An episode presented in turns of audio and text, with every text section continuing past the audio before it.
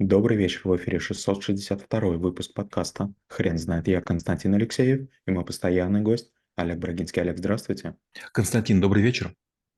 Хрен знает, что такое теория толпы, но мы попробуем Олег, расскажите, пожалуйста, что это за теория? Вы знаете, первое начнем с разделения. Многие путают э, психологию толпы и теорию толпы. Психология толпы– это о том, что люди э, поодиночке адекватные, собравшись вместе, могут вести себя странным образом. А вот э, теория толпы и публики Тарда, она говорит о том, что есть толпа, а есть публика. И в чем разница? Толпа– это обычно общность людей, которые находятся в одном месте и как-то проявляют свои мысли. Например, они кричат или скандируют комментируют что-то, потому что друг друга видят. А вот публики – это совершенно другое расслоение. Константин, например, он является частью публики, которая подкасты записывает, он подкастер, он является частью другой публики, интернет-трафик-менеджеров.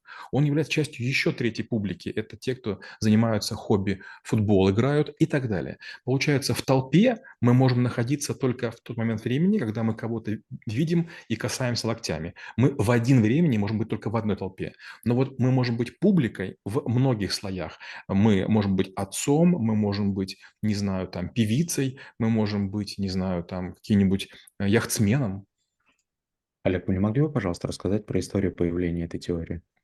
А, в 1892 году Габриэль Тарт, он опубликовал книгу, если не ошибаюсь, «Мнение и толпа», в котором он рассказывал а, о том, как ведет себя человек, попав в некую общность, и он говорил следующее, что как только появились площади, как только появились пространства, где люди могут собираться, вот тут уже начинается какая-то очень странная история.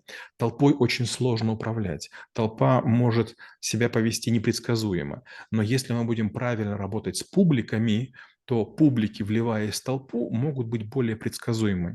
И вообще вот в этот момент времени э, многие люди стали говорить, что как только появилось э, тиражирование чего-то, у нас появилась э, возможность таких вот массовых волеизъявлений. Например, раньше не было остановок для дилижансов или не было станций железнодорожных. Раньше не было книг, раньше не было газет, раньше не было интернета.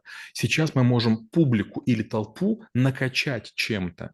Помните, когда нам показывают фильмы времен Великой Отечественной войны? Такой деревянный столб, такой рупор, и голосом Левитана говорится «Сводка Совинформбюро». И получается, все подбегали и слушали. Единый источник правды. И вот из этого рупора можно было всем что угодно сказать. А теперь же не так Константин, допустим, человек из Питера, и он так интеллигентно слушает какое-то питерское радио. Я, допустим, босяк, там, с какого-то Донецка, и я слушаю какой-нибудь блатняк. И получается, что мы можем стать частью толпы. Или меня Константин заразит собой, или я заражу Константина. Получается, что мы хоть из разных публик, но собравшись в одном месте, мы можем повоздействовать друг на друга и повлиять на других. Публики влияют обычно на расстоянии, а толпа в близости. Олег, я правильно понимаю, что а, все равно теория и этот труд, он был сведен к тому, чтобы управлять э, этими публиками и, как следствие, толпой? И да, и нет. Дело в том, что одно из важных качеств толпы– толпа недальновечна недолговечно. То есть если мы приходим на какую-то площадь бастовать, против касками стучим, или лук разбрасываем, как, как сейчас в Берлине, или, допустим, там фекалии разливаем, как, как было в Париже, мы не можем находиться долго. То есть у нас у всех есть какие-то обязанности. Есть дети, есть старшие родители, есть какие-то вещи, которые нужно делать. Переодеться, помыться, перекусить. А вот публикой мы не перестаем быть. То есть вы, питерский интеллигент, будете всю жизнь, где бы вы ни находились. То есть какие-то вещи у вас в крови. Например, у вас мама там занимается какой-то профессией, да, или папа, или там дядя, и, допустим, вы к этому тяготеете. Вы читаете какие-то книги. Вы, например, а, сторонники какой-нибудь системы экономической. Вот у вас этого не отнять. Толпа, она очень часто меняет вождя и лозунги. Популяция нет. Популяция очень стабильна. А, опять же, толпы разделяют на разные виды. Есть толпа любопытствующая, которая просто смотрит, чем занимается занимается Константин. А Константин в это время там ставит какой-то рекорд. Есть толпы другого вида, например, толпы бушующие или там толпы, которые там хотят деструкции, а давайте разобьем витрины, а давайте заберем продукты. Помните, как Black, Black Lives Matter, когда люди разбегали, забегали и все воровали. Такая возбужденная а, публика, она превращала в какую-то неистовую фанатичную толпу. Да, Олег, это очень интересно, как вы описали а, свойства толпы и неоднородность ее. Вы не могли бы, пожалуйста, тогда рассказать, если а, человек видит перед собой такое явление, как неор- неоднородная толпа, то есть ли какие-то а, методы воздействия на нее? Константин, то что очень сложно. Вы правильно говорите, публика более однородна. То есть среди питерских интеллигентов хамов быть не может. А вот в толпе могут быть рядышком питерские, леген... и питерские интеллигенты, какой-нибудь там такой негодяй, какой-нибудь таксист. Получается, что публика, она формируется очень спокойно и тихо, а толпа прирастает случайными любопытными прохожими. Публика– это вид коммерческой такой прослойки людей, мы на нее можем влиять. Мы хотим предложить им что-то, и они будут покупать либо станки бритвенные, либо, не знаю, там майонез со скидкой. А вот толпа, она, к сожалению, может очень сильно меняться. Знаете, вот толпа очень похожа на торнадо. А, Какой-то вброс информации, а, там ребенка задавили. Знаете, я помню историю, в городе Киеве есть э, София Киевская, и там э, была история, не хотели одного священнослужителя на, на, на- значит, на территории монастыря похоронить. Его похоронили у входа, такой очень странный компромисс. И вот там была толпа, и, и у меня просто был одногруппник на юрфаке, который был ам, адъютантом этого человека, и поэтому как бы я там тоже был. И вот в толпе одна была женщина, которая кричала, он меня языком, он меня сапогом живот бил. И я подумал, боже мой, какой же ужас. Но знаете что, через э, какое-то время я был в другой толпе, и та же женщина те же фразы кричала. И получается, лет за пять я ее видел в трех толпах, она кричала одни и те же фразы. Представляете? То есть, а может она вообще врет, а может она актриса?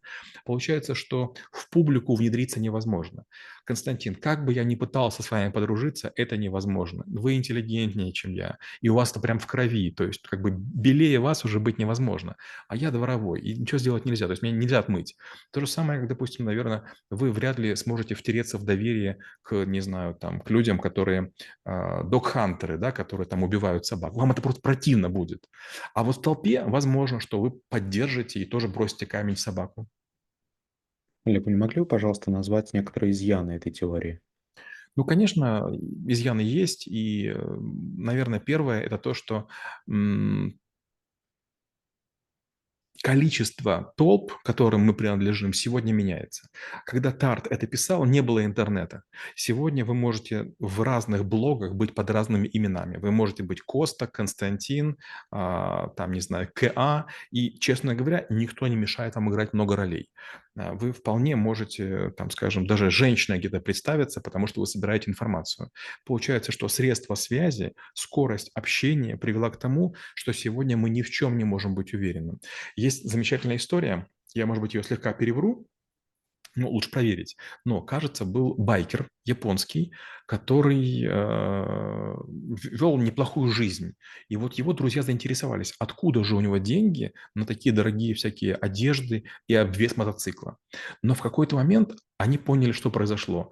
Этот байкер снимал свои ролики, у него были длинные волосы, и он использовал фильтры, которые делали из него 50-летнего человека 18-летнюю девочку. И эта девочка, ну вот после фильтров, она, конечно же, делала крутые всякие трюки на мотоцикле, и она стала популярна. Получается, человек выдавал себя за другого, и вот в виртуальном мире он был вождем виртуальной и толпы, и публики, что помогало его зарабатывать. Но когда его разоблачили, все тут закончилось. Олег, если бы вас попросили дополнить эту теорию сейчас а, и взять детали, которые м, актуальны а, именно на сегодняшний день, а что бы вы добавили? Константин, не знаю, вы знаете, когда я разговариваю про математику, про какие-то данные, я очень уверен в себе. Но все, что касается экономики и психологии, я вообще не понимаю, как эти люди рассуждают. Если внимательно почитать книги этих людей, это просто бред сивой кобылы. Знаете, вот моя супруга, она какое-то время следила за Лобковским. И вот буквально вчера мой знакомый написал сообщение в сети, что вот в Таллине выступает такой-то мошенник и фотография Лобковского. Я еще подумал, ну как-то нехорошо, вроде уважаемый человек. А потом одна девушка пишет, о, да, я знаю, он кинул свою пиарщицу, он на самом деле образования не имеет, ничего. Я подумал, опачки, вот сейчас будет толпа, которая будет его раздирать. То есть неважно, это честный вброс или нечестный, но это из серии «он меня сапогом в живот бил». То есть человек на самом деле может быть крутым психологом, нормально всем помогать, но толпа вот как бы на него решила воздействовать. Получается, Тарт, он писал о том, что нужно управлять публиками, а не толпой. Но сейчас, мне кажется, не работает. Надо управлять собой, чтобы не попадать в толпы. Олег, спасибо. Теперь на вопрос, что такое теория толпы, будет трудно ответить. Хрен знает.